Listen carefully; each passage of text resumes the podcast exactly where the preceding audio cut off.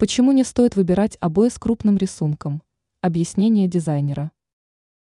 Бумажные виниловые отделочные материалы все еще остаются в моде. И не зря, потому что обои позволяют быстро преобразить интерьер и обеспечить появление нужного стиля. Главное – выбрать материал с подходящими узорами.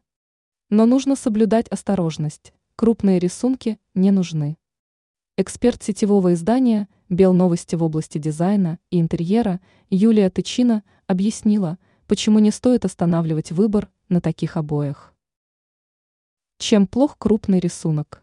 Такое изображение превращает обои в отделочный материал, зрительно уменьшающий размеры помещения. Комната начинает казаться более тесной и менее уютной. Чтобы избежать такого варианта развития событий, желательно не приобретать обои с крупным рисунком. Лучше выбрать бумажный отделочный материал с мелкими изображениями и узорами. Кроме того, желательно, чтобы обои были светлыми.